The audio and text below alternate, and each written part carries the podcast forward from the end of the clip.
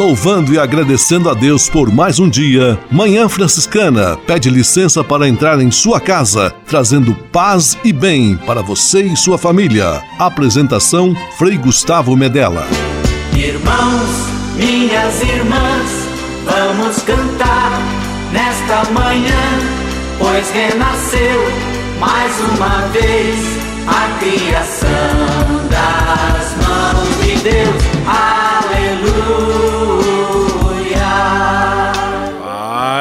E bem, Manhã Franciscana amanhecendo em seu rádio neste domingo, 7 de março de 2021, primeiro domingo do mês. Estamos juntos mais uma vez em nosso programa de rádio.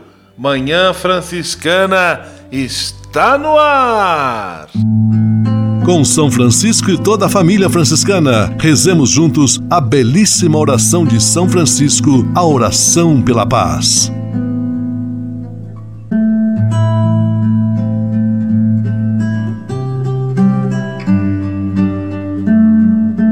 Senhor, fazei-me instrumento de vossa paz. Onde houver ódio, que eu leve o amor. Onde houver ofensa, que eu leve o perdão. Onde houver discórdia, que eu leve a união. Onde houver dúvida, que eu leve a fé. Onde houver erro, que eu leve a verdade. Onde houver desespero, que eu leve a esperança. Onde houver tristeza, que eu leve alegria. Onde houver trevas, que eu leve a luz. Ó Mestre, fazei que eu procure mais consolar do que ser consolado. Compreender do que ser compreendido. Amar que ser amado pois é dando que se recebe. É perdoando que se é perdoado. E morrendo que se vive. Para a vida eterna. Amém.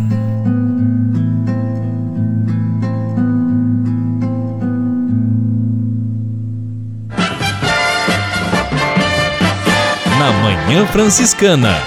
O melhor da música para você. Na Manhã Franciscana, Coral Palestrina, prova de amor maior não há.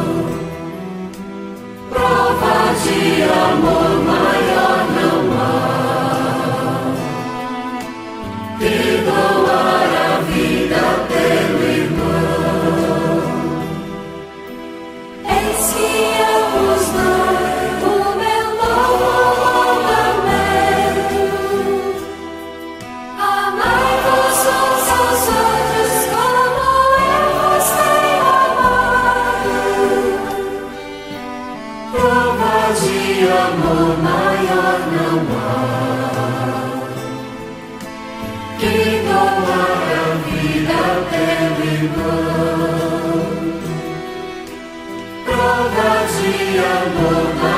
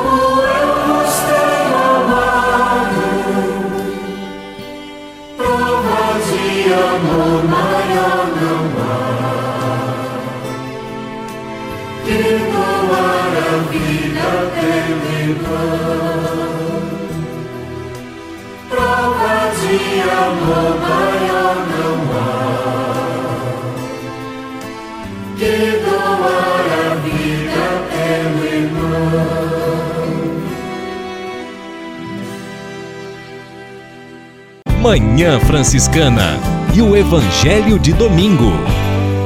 Tirai isto daqui, não façais da casa de meu pai uma casa de comércio. O evangelho deste terceiro domingo da quaresma está em João capítulo 2, versículos 13 a 25. Jesus, com a força do Espírito, expulsa os vendilhões e os cambistas do templo, gente que desejava usar da religião para obter vantagem pessoal, para obter lucro especialmente sobre os mais pobres. Que Jesus também expulse de nossos corações todo espírito de exploração, de ganância e plante em nós as boas sementes do seu amor. Que Deus abençoe você e sua família. Em nome do Pai, do Filho e do Espírito Santo. Amém. Paz e bem. Manhã Franciscana e o Evangelho de Domingo. Francisco de Assis e outras conversas mais com Frei Almir Ribeiro Guimarães. Olá, meus amigos, numa antiga revista francesa, já toda amarelada pelo passar das décadas, encontrei uma oração muito original que eu gostaria de partilhar com todos. Eu tive que adaptá-la de alguma forma. Eila, Senhor, eu gostaria de ser uma sopa quente para um mendigo, um sorriso jovem para um ancião, uma mão branca por sobre uma mão negra, uma palavra confortadora que pudesse secar uma lágrima, uma palavra de amor que desarmasse, um alívio para o drogado, uma barra de ferro a menos na cela de um encarcerado, um vento quente na Sibéria e uma chuva fininha no deserto. Gostaria de ser uma escada por onde as pessoas pudessem subir. Eis aí, meus amigos, uma bela e atual oração paz e todos os bens. Francisco de Assis e outras conversas mais com Frei Almir Ribeiro Guimarães. Você sabia? Frei Xandão e as curiosidades que vão deixar você de boca aberta. Alô, tudo bem? E aí, tudo certo e nada resolvido? Os fatos e acontecimentos curiosos estão aqui. Você sabia o tamanho do primeiro pé que pisou na lua era 41 e não 47 como do Frei Xandão? O telhado das casas, minha gente, não tinha forro e que as madeiras que o sustentavam eram o melhor lugar para os animais se aquecerem? Cães, gatos e outros animais de pequeno porte, como ratos e besouros? Quando chovia, começavam as goteiras e os animais pulavam para o chão. Assim, a nossa expressão está chovendo canivete Tem o seu equivalente em inglês. Vamos tentar. It's raining cats and dogs. Está chovendo é, cães e gatos. Isso aí. E ainda que o primeiro produto a ser registrado pelo código de barras foi uma pastilha elástica. Essas e outras só com o Frei Curioso do seu rádio. Ele mesmo, Frei Xandão. Você sabia? Você sabia? Frei Xandão e as curiosidades que vão deixar você de boca aberta.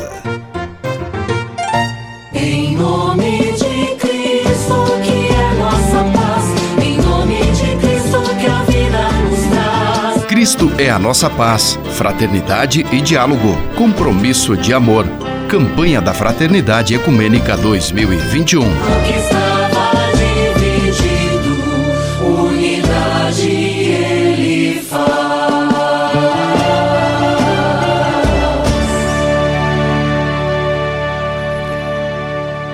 nossa série de entrevistas sobre a campanha da Fraternidade Ecumênica 2021, este ano abordando o necessário tema do diálogo, fraternidade e diálogo, compromisso de amor.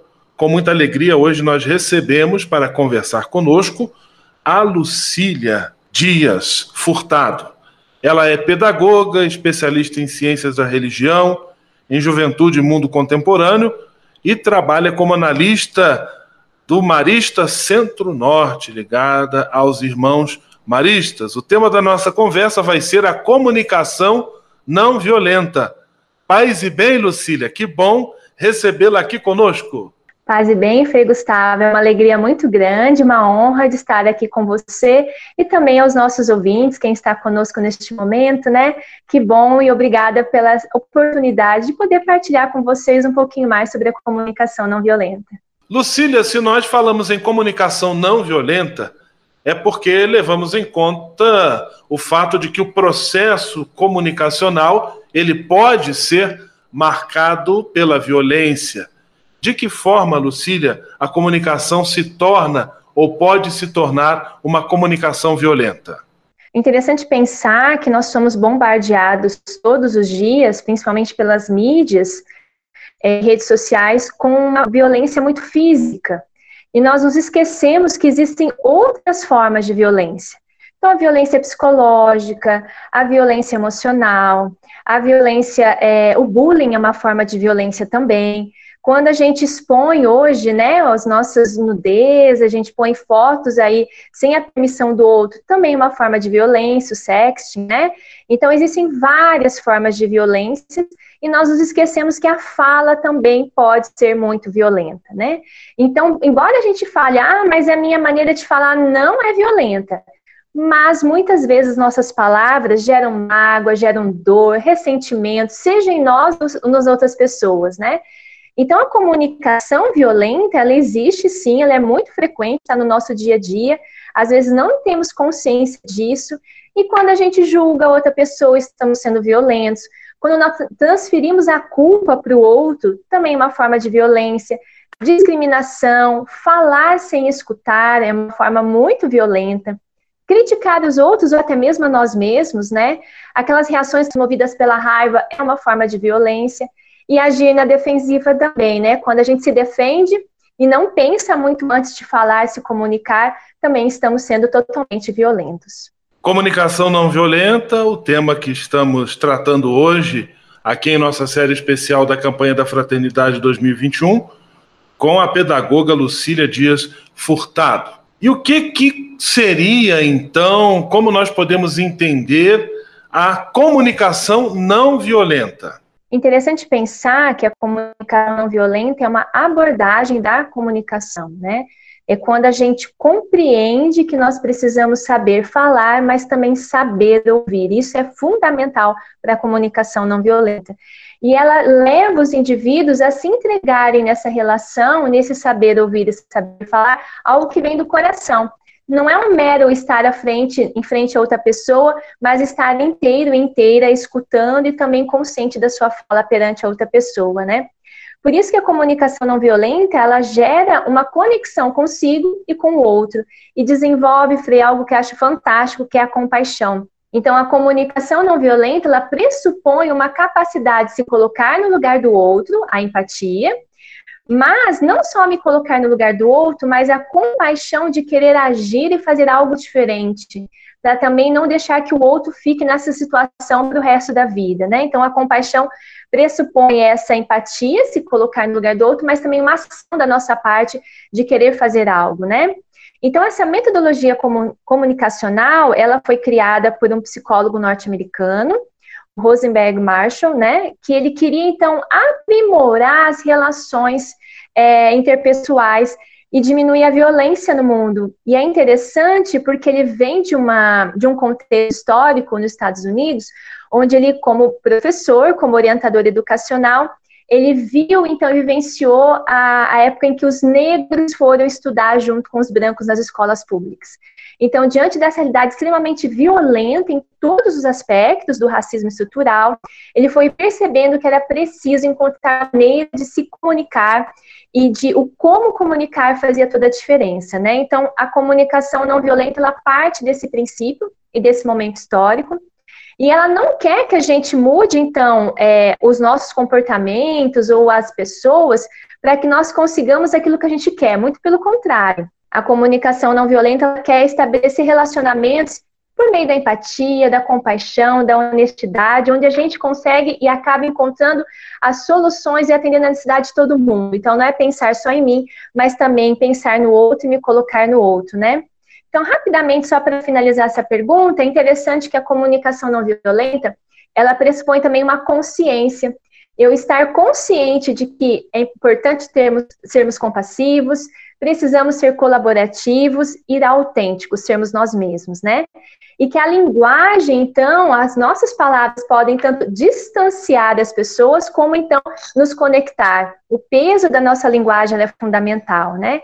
E a forma como a gente se comunica, a forma como a gente pede aquilo que nós precisamos, necessitamos, o saber se é, o saber comunicar, o saber ouvir os outros, mesmo quando existe discordância, né, é fundamental para nós encontrarmos aí as melhores soluções, encontrarmos é, o resultado melhor para todos, né? E por fim, acho interessante também isso, pensarmos que o falar também é uma forma de poder, né? Então, quando eu tenho o poder da fala, é, isso pode gerar conflitos ou não. Então, a comunicação não violenta, ela busca que todos tenham esse lugar de fala, distribuir esse poder, e não ficar só em uma pessoa, mas que todo mundo consiga se comunicar, se expressar e colocar as suas necessidades. Conversa conosco a Lucília Dias Furtado, o tema comunicação não violenta. Pelo que você acaba de nos explicar, Lucília, o diálogo penso que seria um elemento fundamental no cultivo da comunicação não violenta. Eu gostaria que você explicasse para nós essa relação entre diálogo e comunicação não violenta. Antes de entrar nessa situação, eu queria recordar um pouquinho do Pacto Educativo Global, que o Papa Francisco também vem é, muito fortemente desde o ano passado, trazendo de volta a importância da educação. E um dos aspectos que o pacto nos é, recorda é pensar uma educação onde a pessoa está no centro do processo de ensino-aprendizagem, né? Então, o centro de tudo é a pessoa humana. E é muito interessante que eles definem o conceito de pessoa, que vai aí nos divergir, nos separar dos demais animais, é onde é, a pessoa é aquela que tem uma identidade própria e que também é capaz de se comunicar. Achei muito interessante, né? Pessoa é ter consciência da sua identidade e também conseguir comunicar a sua identidade, comunicar quem se é. Então, a, o fato da comunicação é fundamental para a pessoa humana. Muito interessante pensarmos que nós somos feitos de identidade de comunicação, né? Então, não tem como nós é, não sermos pessoas sem termos o diálogo, né? Então, o diálogo ele é fundamental para as relações. Nós somos seres relacionais. Não somos seres individuais é, que vivem sozinhos, mas somos seres relacionais. Então, o diálogo ele é fundamental para as nossas relações. E eu queria destacar que dialogar não é concordar com tudo. Isso nós precisamos resgatar também. Ser capaz de dialogar não é que nós precisemos concordar e achar que está tudo dessa forma e pensarmos igual. Muito pelo contrário. Concordar é discordar também do outro mas de uma forma sadia, de uma forma madura, sem violentar com as nossas palavras, como dissemos anteriormente, mas temos a capacidade de nos colocar no lugar do outro. Então, dialogar para a comunicação não violenta é quando a gente consegue se abrir para conhecer o outro. Isso é muito interessante.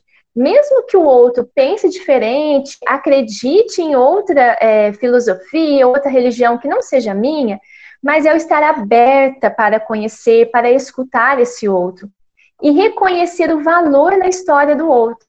Reconhecer que o que o outro vai me dizer, o que o outro quer é, me comunicar, existe um valor para aquela pessoa. Pode ser, não, pode não ser um valor para mim, mas é fundamental reconhecer que para outra pessoa é importante, né?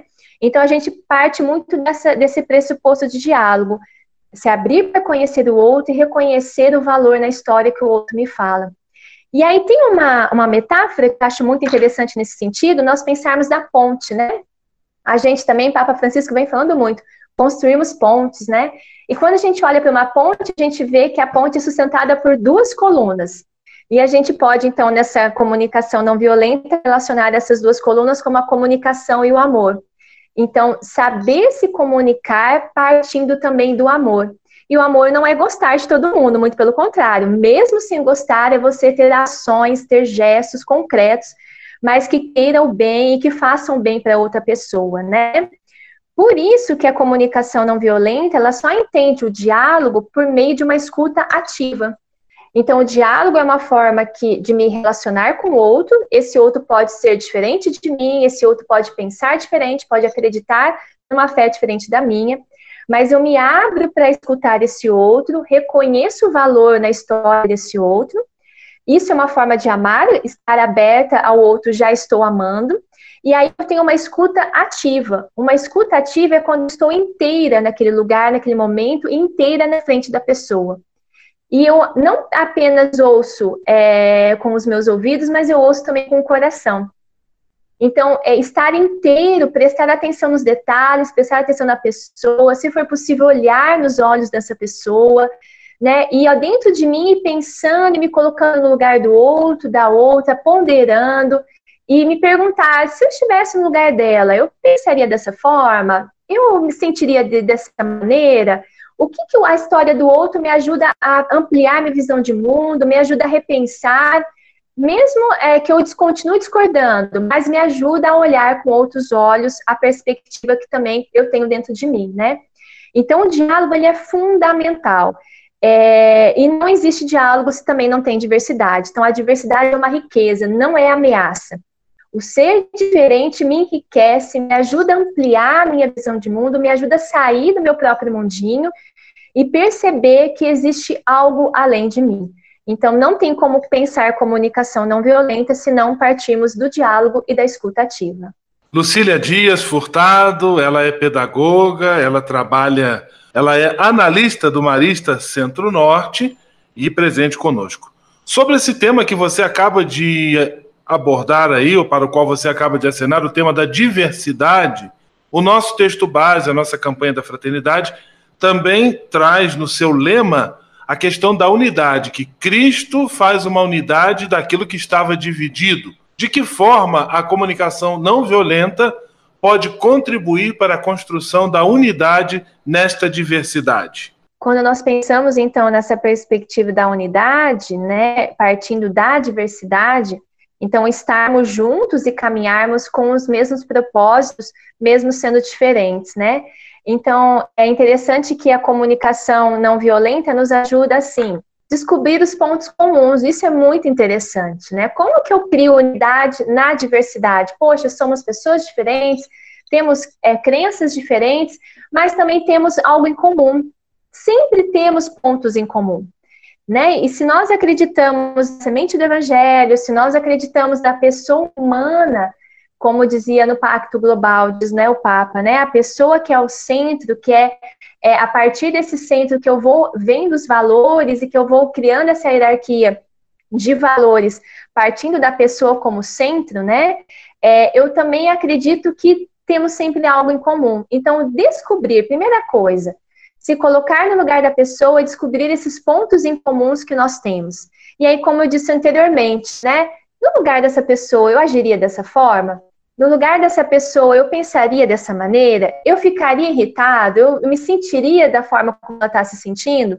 Então, acho que, em primeiro lugar, a comunicação não violenta nos ajuda a descobrir esses pontos em comum, para nós, então, criarmos unidade na diversidade. Um outro aspecto que eu queria também ressaltar é de nós não termos medo de sermos vulneráveis. Então, é, expor os nossos sentimentos, expor os nossos pensamentos não pode ser algo receoso, muito pelo contrário, né?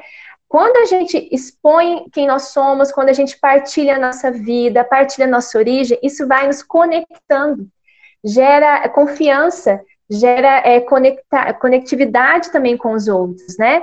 Então, é, me mostrar e me expressar atrai essa pessoa e também gera unidade diante dessa diversidade, né? Uma outra coisa muito importante também, é, principalmente quando a gente está numa situação de diversidade muito grande, né? Que nem sempre a gente está concordando e, e nem sempre é fácil da gente se colocar no lugar da outra pessoa, é a gente se acalmar. Então, acalmar, respirar fundo, não ter uma, uma reação impetuosa, não responder com os sentimentos à flor da pele, mas se acalmar. Respira aí uma, duas, três vezes, tenta entender o que, que você está sentindo, se coloque um pouco na situação e depois, mais tarde, quando for possível, retome. Quando estiver mais calmo, mais tranquilo, tiver mais dono de si, é, retome a situação com a pessoa, com o grupo. Isso é importante também, porque você, às vezes, tendo uma reação muito impetuosa, você pode gerar um, um conflito maior, pode não gerar essa unidade, dificultar os processos. Então, ter calma e saber como responder e como reagir faz uma diferença muito grande, né? Entender as suas necessidades, saber se expressar, ajuda muito a gerar unidade, principalmente quando existe muita diversidade no grupo. Outra situação que eu destaco também que é fundamental, não cairmos nos julgamentos moralizantes. Quando a gente fica com esses pensamentos muito moralistas que geram julgamentos, eles nos afastam cada vez mais e não geram unidade em momento algum. Então, é, tanto um julgamento pessoal, que aí eu vou me julgando e também vou me afastando consequentemente das pessoas, ou então o julgamento das outras pessoas também. Quando eu penso que a intenção do outro, a opinião do outro, o jeito do outro é maligno, é ruim, isso vai afastando, isso não gera unidade. Então, é, tentarmos não nos levar pelos nossos julgamentos moralizantes, porque eles vêm, eles tomam conta da gente, muitos, muitas vezes, mas irmos além desses julgamentos e tentarmos encontrar aí o que temos de comum nesse outro. Nesse sentido, quero destacar mais duas coisas ainda rapidamente, a questão das comparações. Quando a gente fica ou se comparando com o outro, comparando as outras pessoas, isso também dificulta muito a unidade. É, a gente não consegue nunca che chegar nesse objetivo maior, que é ser igual a outra pessoa, ou fazer com que a outra pessoa seja como nós queremos que ela seja, ou então que os, as outras pessoas sejam parecidas com o nosso grupo. E essas comparações não ajudam, não contribuem em nada, e nós precisamos, então, ir além dessa, dessa situação. E, por fim, negar a nossa responsabilidade, Frei. Quando a gente não é, se coloca no nosso lugar e não percebe que nós temos um compromisso perante a sociedade, a gente nega o nosso compromisso e transfere a culpa, transfere o nosso compromisso para o outro, isso também não ajuda em nada a unidade. Então, sermos pessoas conscientes do nosso papel, do nosso lugar, assumirmos quando erramos, é, isso vai contribuindo com a unidade e vai gerando, então, maior empatia e, e, uma maneira mais bacana de caminharmos juntos, mesmo diante daquilo que nos diverge. Estamos conversando com a Lucília Dias, ela é pedagoga, e o tema comunicação não violenta. Lucília, e de que maneira nós podemos lidar com as divergências no contexto da comunicação não violenta?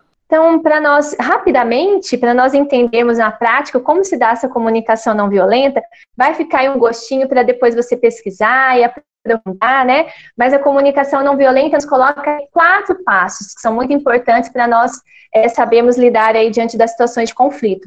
Primeiro, observar a situação sem julgamento. Observe os fatos, como que eles acontecem, como que eles aconteceram, sem julgar, simplesmente olhar para esses fatos de forma bem objetiva. Um segundo momento é se dar conta dos seus sentimentos. O que eu estou sentindo? Essa situação que eu estou vivendo, que eu observei, estão gerando quais sentimentos? Então, tentar nominar os nossos sentimentos. Estou com raiva, estou triste, estou feliz, estou com alegria. Dar nome aos nossos sentimentos. Por fim, no terceiro momento, é entender o porquê eu me sinto assim. Por que, que eu estou sentindo tristeza? Por que eu estou sentindo raiva? Qual é a necessidade que está por trás desse sentimento que não está sendo atendida? Né? Marshall fala que a violência parte muito de uma necessidade não atendida. Então, ah, eu, eu preciso ser amada, eu preciso ser escutada, eu estou com fome, eu estou com sono. Qual necessidade não está sendo atendida que está gerando esses sentimentos em mim? E por fim, Frei, a comunicação não violenta nos fala que nós precisamos saber expressar aquilo que nós estamos pensando, sentindo e necessitando. Então, saber como falar.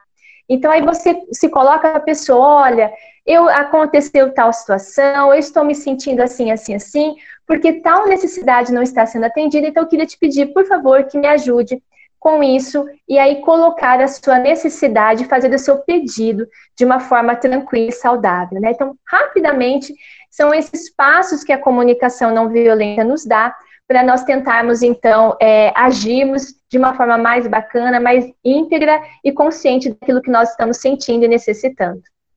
Lucília Dias Furtado, pedagoga, esteve conosco, nos deu a alegria da sua presença para conversarmos sobre a comunicação não violenta em nossa série de entrevistas. Lucília, eu quero lhe agradecer muito a presença, a disponibilidade, a clareza com a qual trouxe para nós é, tantos elementos importantes relativos a esta temática. Que Deus abençoe e ilumine a sua missão. Um grande abraço, fique com Deus, paz e bem. Obrigada, Freia, pela oportunidade. Um abraço a todos. Que Deus continue nos abençoando e que nós sejamos capazes, então, de sermos pessoas comunicativas, mas de uma forma não violenta, né? Então, fiquemos em Deus aí e até uma próxima oportunidade. Em nome de Cristo, que é nossa paz. Em nome de Cristo, que a vida nos traz. Cristo é a nossa paz, fraternidade e diálogo, compromisso de amor. Campanha da Fraternidade Ecumênica 2021. O que estava dividido, unidade ele faz.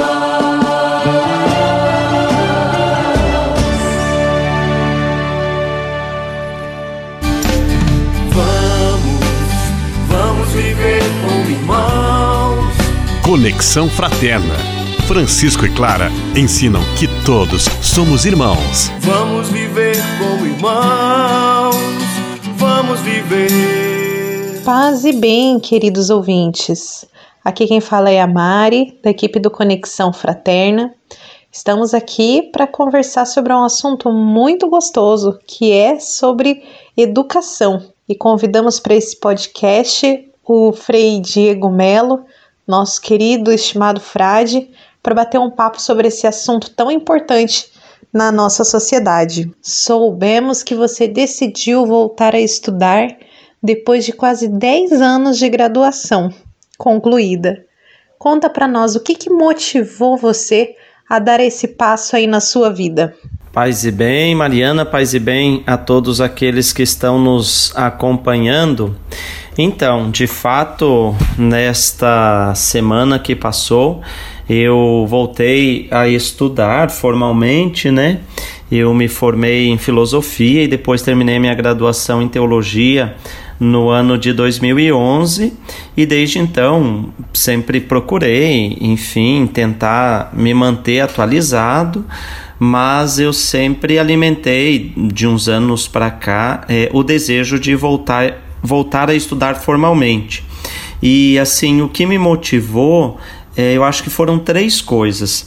Em primeiro lugar, foi a vivência pastoral. Nesses últimos dez anos, à frente do, do SAV, do Serviço de Animação Vocacional da província, é, eu tive a oportunidade de estar em muitos lugares, conhecer muitas realidades, é, diferentes contextos sociais, eclesiais é, ter contato com muitas pessoas, com pensamentos, ideologias, teologias distintas. E essa vivência pastoral sempre foi gerando em mim uma necessidade de dar respostas que fossem coerentes com as, a, né, as demandas que o povo enfrentava. Então, os desafios, a realidade em que o povo se encontra, né, as questões da fé que tocam dire diretamente a vida das pessoas, é, exigem uma resposta qualificada. Não dá para a gente dar respostas do passado para questões que são do presente, né? Então essa vivência pastoral foi, eu acho que o grande chamariz. Eu sinto a necessidade de dar respostas a tudo aquilo que eu tenho vivenciado, né, no, no campo da pastoral. Em segundo lugar, o que me motivou muito foi o exemplo de quem já estava estudando. Às vezes a gente pode cair num comodismo intelectual muito grande, principalmente nós que somos padres, freis, podemos nos acomodar, né? E, enfim, temos às vezes as nossas garantias e achar que o que já estudamos é o suficiente. E aí, olhando algumas pessoas que são referenciais para mim, como o padre Júlio Lancelotti, que né, durante o tempo que eu morei em São Paulo, ele sempre me indicava boas leituras, boas referências bibliográficas é, conhecendo um pouco também do Frei João Rainer, que foi um grande incentivador é, da minha né, do, do ingresso, do retorno a esses estudos. Ele que é doutor é, em teologia sistemático pastoral e ao mesmo tempo né, tem uma teologia bem pé no chão, está morando na Baixada Fluminense, em contato com o povo, é pároco. Então ele me mostrou muito que é possível fazer uma teologia é, que saia de um academicismo, que não fique somente né, na, na às vezes numa divagação teórica, mas que encontre né, correspondência com a realidade do povo. E uma outra pessoa que eu vou, não vou negar que me influenciou foi a Suzy, é, ela é uma jovem teóloga, terminou, acabou de terminar o mestrado dela e acabou de escrever também a dissertação dela. E quando eu a descobri, a vi tão empolgada, uma jovem leiga, tão empolgada nos estudos da teologia, eu confesso que eu me senti ao mesmo tempo envergonhado, porque eu pensei, né, puxa vida, e eu que sou frade, sou padre, sou religioso, será que tenho essa mesma paixão pela sagrada teologia? E ao mesmo tempo isso gerou em mim uma motivação, né? E por isso eu fico feliz de estar compartilhando aqui, porque eu espero que essa entrevista aqui possa motivar outras pessoas a estudarem. E um terceiro é, momento, né, um, um terceiro aspecto que me motivou a voltar aos estudos foi a necessidade de aprimoramento, né? É, às vezes é bom a gente sentar no banco da igreja e ouvir a reflexão de outros padres para perceber também o quanto falta um preparo do nosso clero, quanto às vezes a gente se acomoda, o quanto às vezes é, a gente está falando uma coisa sem correspondência com a vida do povo, às vezes a nossa linguagem é tão distante, né? Então foi vendo essa realidade que certamente eu também cometo, né? De é, como é que eu vou dizer, distanciamento ou de baixa qualificação né, na pregação, na evangelização, que eu senti a necessidade de voltar a estudar, de me aprimorar, com o único objetivo é de servir melhor. Frei Diego, e qual é a sua área de estudos? Aonde que você vai estudar? Então, é, dentro da teologia existem duas grandes áreas, né, que é a teologia sistemático-pastoral e a teologia bíblica, né? Então eu, eu fui aprovado no processo seletivo do mestrado é, na, na PUC do Rio de Janeiro, que em termos de, de pensamento teológico é uma das referências nacionais, né? Com bons professores, renomados professores, e, e aí eu então optei por fazer dentro da linha da teologia sistemático-pastoral, né? refletir sobre as grandes questões da atualidade, refletir sobre as questões de Deus. Então, nesse primeiro semestre, os créditos que eu vou estar fazendo, né? É, eles são bastante voltados para isso, né? Sobre a mística e a espiritualidade. Vou fazer créditos também com a professora Maria Clara Bingemer sobre questões de Deus, né? Então, como a gente articular é, às vezes esse eclipse do sagrado ou o retorno do sagrado, né? Como entendermos tudo isso dentro do nosso universo, a questão da secularização de um lado e ao mesmo tempo o retorno tão forte né, da, da, da, busca pelas novas espiritualidades, pela mística, né, por um lado, às vezes um distanciamento da religião oficial que a gente vê, mas ao mesmo tempo uma busca né, de contemplação, de conexão com o transcendente, enfim, estudar tudo isso, questões de escatologia também, sobre o fim dos tempos. Então, são é, disciplinas voltadas para esta área da teologia sistemática que a gente, ao longo desse é, primeiro semestre, vai estar aprofundando, né? e, e também ao longo desse ano ainda não, não defini, não sei, né, na verdade, qual vai ser especificamente a linha de pesquisa tal, porque, como eu disse, eu quero, né, primeiro me aprofundar um pouco para depois definir tudo isso, né?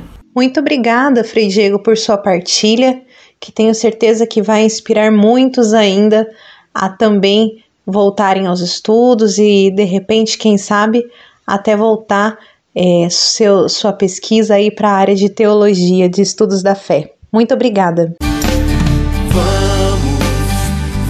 Viver como irmãos. Conexão Fraterna. Francisco e Clara ensinam que todos somos irmãos. Vamos viver como irmãos. Vamos viver. Na Manhã Franciscana. O melhor da música para você. Na Manhã Franciscana, Eugênio Jorge, Lamentos do Senhor.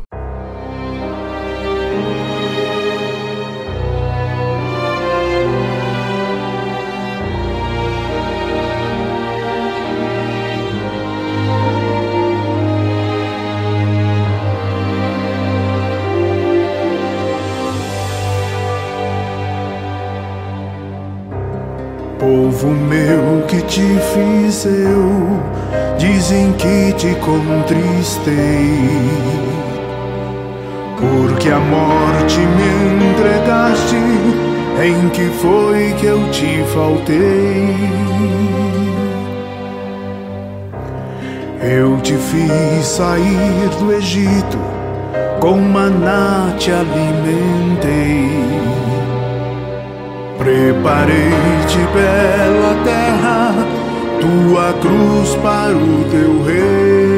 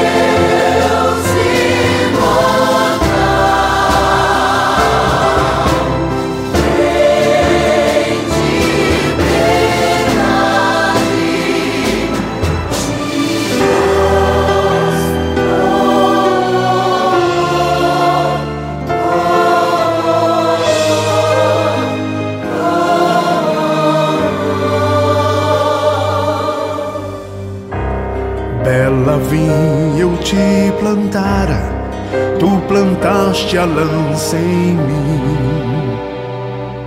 Águas doces eu te dava, foste amargo até o fim.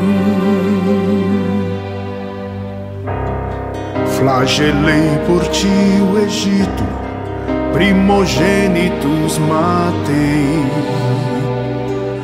Tu, porém, me flagelaste, entregaste o próprio Rei.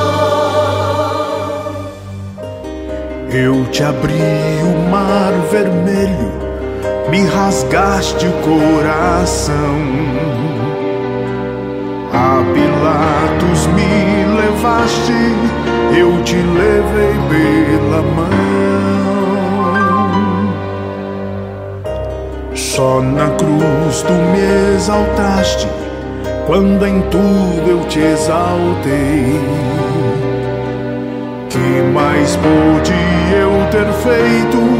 Em que foi que eu te faltei?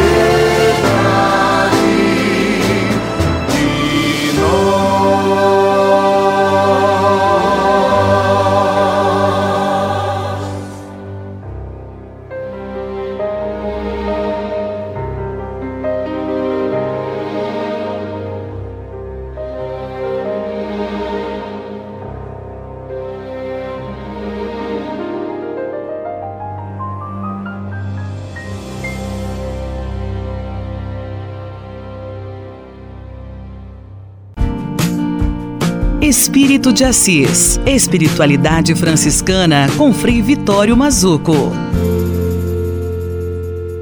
Minhas amigas, meus amigos, nós podíamos perguntar assim, mas qual a origem eh, da vida como organização de uma força espiritual? Se nós olharmos a tradição do passado de quem procurou sistematizar e organizar o conceito de espiritualidade, eles vão dizer que é- brota da ascese e da mística. O que é a ascese? A ascese é disciplina, exercício. Eu faço, eu exercito, eu repito, eu transformo isso numa disciplina interior, num modo de repetir sempre o mesmo para que eu possa chegar à verdade. É como se ritualizasse costumes, hábitos na vida para encontrar-se com o mistério que eu estou perseguindo, que eu quero encontrar. Isso significa ascese.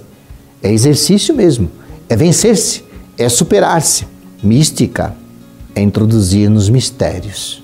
Vem do grego, myen, mystikos, significa fechar os olhos, olhar para a interioridade, para descobrir quais as forças interiores, quais as motivações mais profundas que eu tenho para realizar alguma coisa.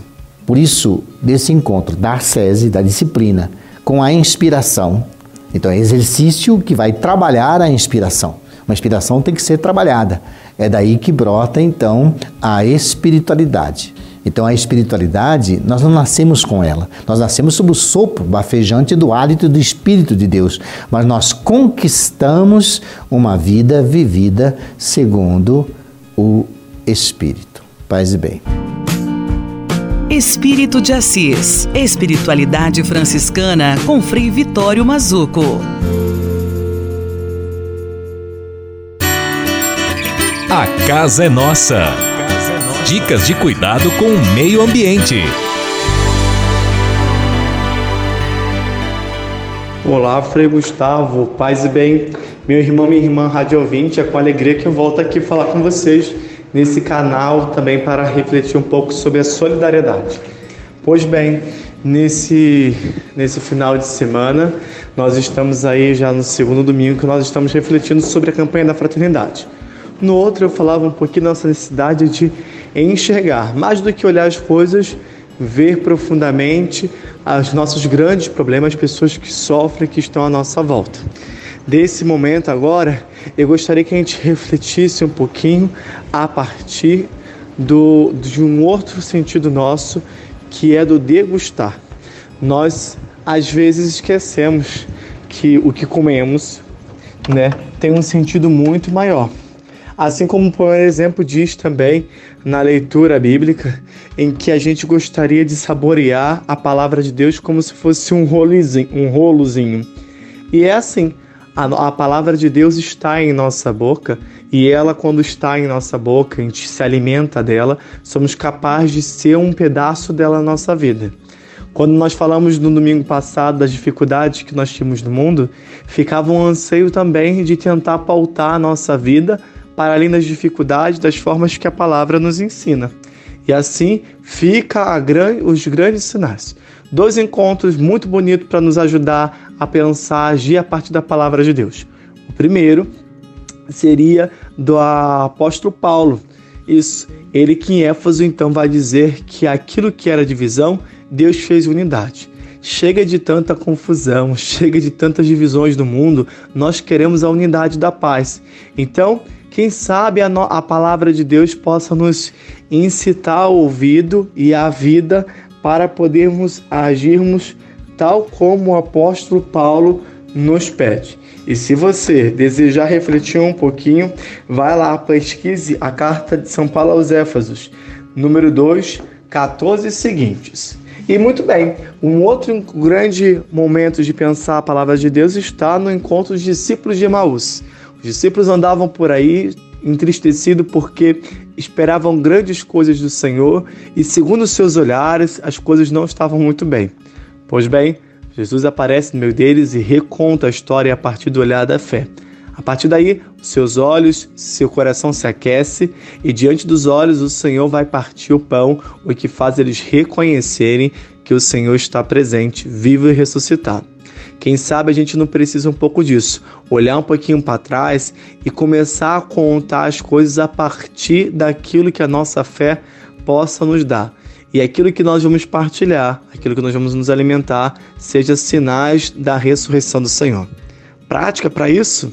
Que tal o jejum?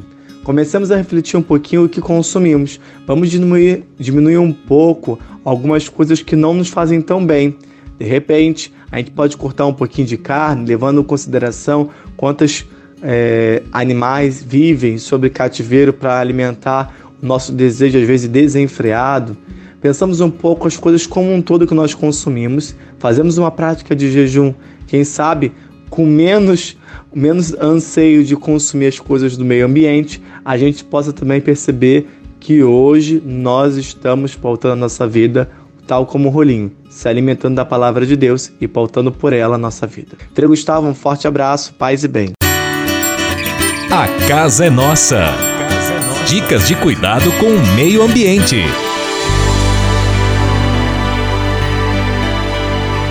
E se de nós depender, nossa família vai ser mais uma família feliz. Uma família feliz. Minuto Família. Moraes Rodrigues tratando de um assunto muito importante. Um dos pontos mais importantes para o convívio salutar de uma família é o diálogo. Poderíamos comparar o diálogo com a argamassa que une os tijolos de uma parede. Assim como em uma parede não se empilha um tijolo sobre o outro sem um elemento de ligação, na família ou na vida do casal, o diálogo é o que une os membros pelo entendimento. Sem a argamassa, a parede cai, e sem o diálogo, desaparece o consenso. Os casais precisam dialogar bastante. Tudo hoje necessita ser discutido a dois. Chegado a um consenso, o que vale é o que fica definido ao final da interação. Na família também, esse diálogo entre pais e filhos é bastante salutar. Pais que dialogam criam nos filhos um senso de partilha e de confiança no outro. Dialogar, amigos, implica abdicar umas, algumas vezes até de nossos argumentos e nossas razões, tendo em vista o bom andamento do coletivo. Quem vai para um diálogo tentando mudar a opinião do outro, vai pensando num monólogo. Tem gente que não sabe dialogar porque o orgulho impede. Quem vai para dialogar vai sem pedras na mão, vai desarmada. Observe, pessoas que não dialogam dificilmente conseguem viver juntas e o pior, são um desastre quando constituem família. Quer viver bem com seu parceiro, com sua parceira e com sua família? Conversem bastante, dialoguem. Isso é o que une pessoas inteligentes. E você é uma pessoa inteligente. E se de nós depender, nossa família vai ser mais uma família feliz. Uma família feliz. Minuto Família. Moraes Rodrigues tratando de um assunto muito importante. Yesu anyala Yesu anyala Yesu. Há quase 30 anos, os freis do Brasil fundaram a Missão Franciscana em Angola, na África. Deixaram sua terra e foram partilhar com o povo africano a alegria do Evangelho. Hoje, a Fundação Imaculada Mãe de Deus de Angola colhe os frutos das vocações franciscanas nascidas naquele país e tem um belo trabalho de evangelização e promoção social. Você também pode colaborar com esta iniciativa. Faça seu depósito de qualquer valor no Banco Bradesco, agência 0099, dígito 0, conta corrente 277 247, dígito 7, em nome da Província Franciscana da Imaculada Conceição do Brasil, franciscanos em Angola. Quem ajuda a missão também se torna um missionário.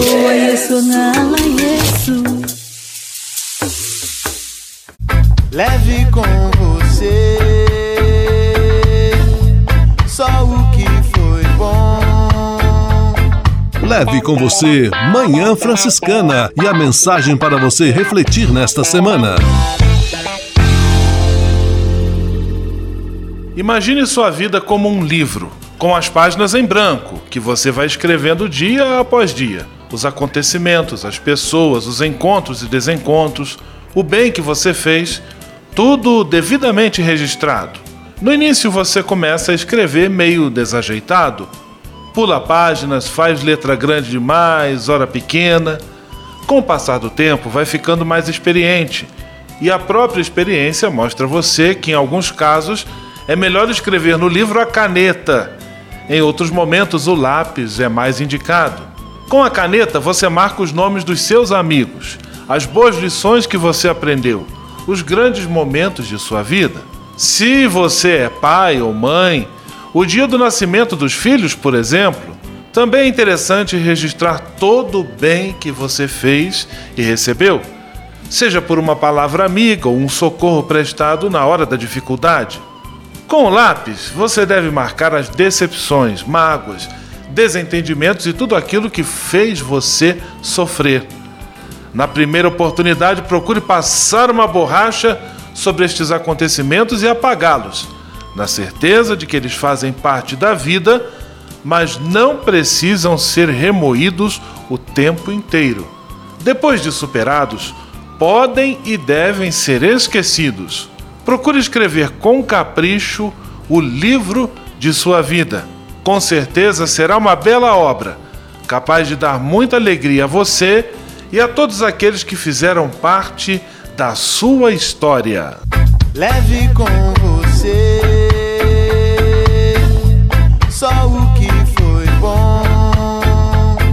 Leve com você Manhã Franciscana e a mensagem para você refletir nesta semana.